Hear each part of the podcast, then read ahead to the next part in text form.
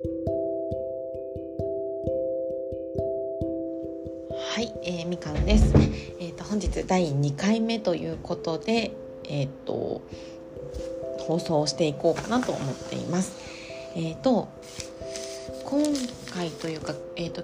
今回テーマがうつ病はあなたがやっているんですという言葉に一言というテーマでやっていきたいなと思います。これ結論から言ってしまうとえっ、ー、とイエスです。ね。イエスなんかいって思うかもしれないんですけどうつ病を引き起こしているのは自分ですね。それはもう何とも反論できないのではないかなと思いますし私もたくさん言われてきましたしもう何百何百回は言い過ぎかまあ、それ思ってるよねって分かることもあるし本当にまあ身内とかはよく言ってきてましたので自分でも理解してるつもりですなのでそれに対しての一言目はイエスそうですよっていうことなんですけどあのでも、うんと、うつ病というのは病気です。はい、あのここは間違えちゃいけないところかなと思うんですけど例えば、うんと、風邪とかうんあとはえっ、ー、と何て言うんですかね、まあ、喉の病気体の中の病気とかっていうのも引き起こすのは何らかの自分の、えーと、例えば私生活もそう。でも私生活めちゃくちゃしっかりやってる人でも風邪になる時になったりとか例えばタバコ全然してないけど肺炎に肺が肺がんになってしまったりとかすごいまああのえなんでって思うことあるじゃないですか。それと一緒でどんなに気をつけていてももともと持っている自分の体質っていうのがあってそういうところは絡んでいると思いますということですねだからうつ病はまあ自分が引き起こしていることだということに関しては、まあ、どの病気もそうですよね何らかしらの、まあ、遺伝とかもあるのかわからないんですけど、まあ、そういうものが関係しているっていうのはどの病気でもそうだからそれはそうですよねっていうところ。と、うん、あとやっぱり前の構造でも言ったかな。私自身はですよ。私の考えは、うんと、人それぞれだと思うんです。うん。えーと例えば本当に自分で引き起こしてしまっている人もいるだろうし環境が操作してしまっている人ももちろんいるだろうし環境プラス自分の性格が影響してなってしまっている場合もあるだろうし、えーと、その時の自分の、まあえーと、いろんな要因が重なってなってしまったっていうこともあるだろうしそれを一概に一括りにしてはいけないそんな病気なんじゃないかなって思っています。うん、なので例えばうんとそれってすごく酷な話で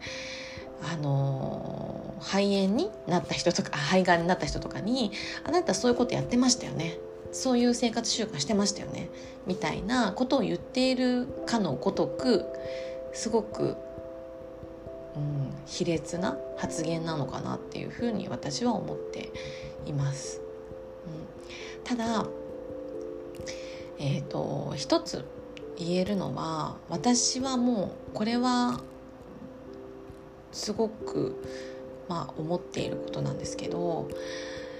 えっ、ー、と世界にはというか社会には本当にいろんな人たちがいていろんな考えを持っててだからこそ、うんと、心がまあそうやって自分自身で抑えが効かなくなってしまうような、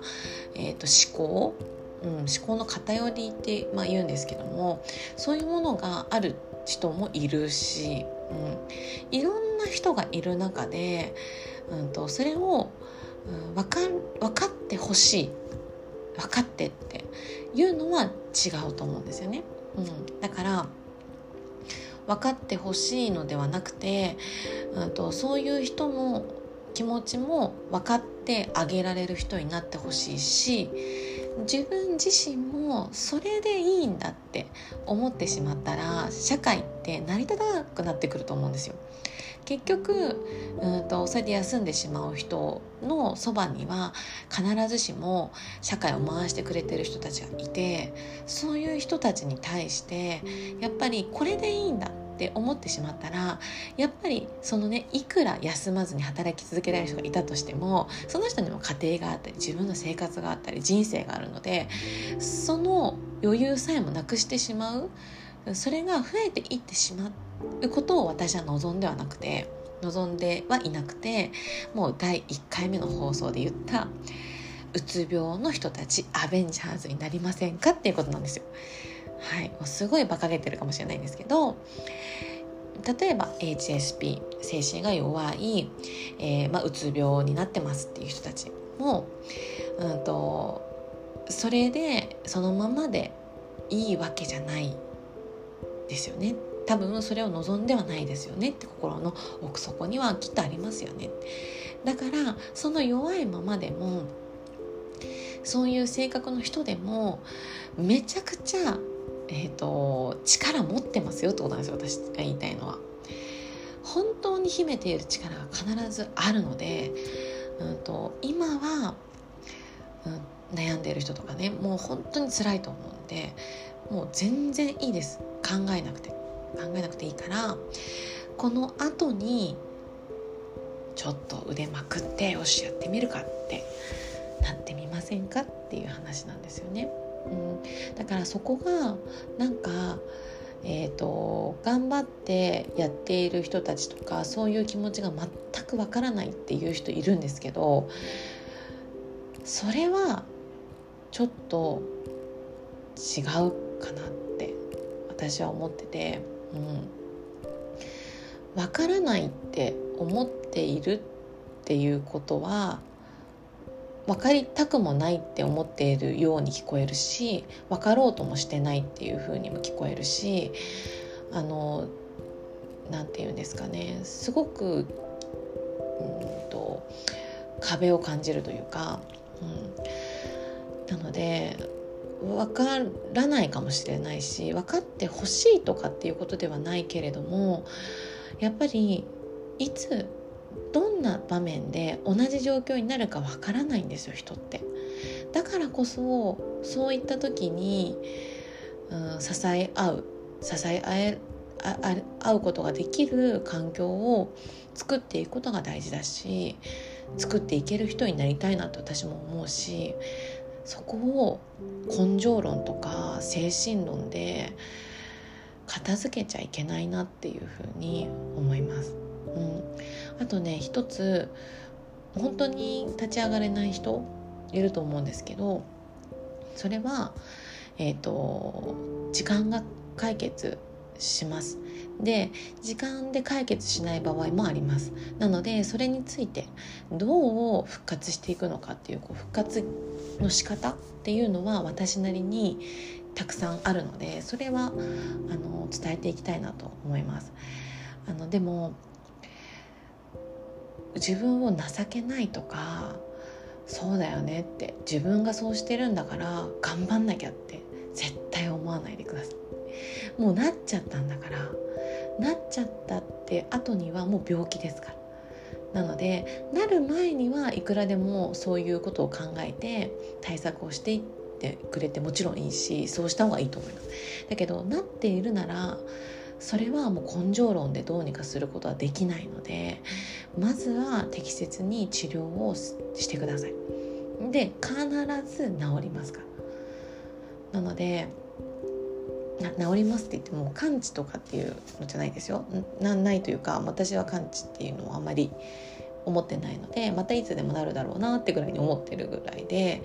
うん、そうならないためにというよりもなった時にこうしようって私は思ってるぐらいなのでうん、だから焦らないでください。本当に大丈夫です。そこはちょっと安心して根性論精神論でどうにかしようどうにかしようって思ってできないからなってるんですから大丈夫ですあと,、えーと、適応障害とうつ病患者うつ病っていうのは違くてうつ病は、えーとえ適応障害っていうのはうつ病のまあ一歩手前って言われてますよね。なのでちょっと軽いでも軽いんですけどもう本人はものすごく辛いと思います。はい、でその後うつ病って本当に大変な方々の事例も私たくさん読んでるので、うん、あのうつ病というのを一概にこれが原因とかうんとこうなってるのはあなたの責任ですっていうのはあまりにも卑劣すぎるなと思うのでよくよくうんと自分のこと、うん、と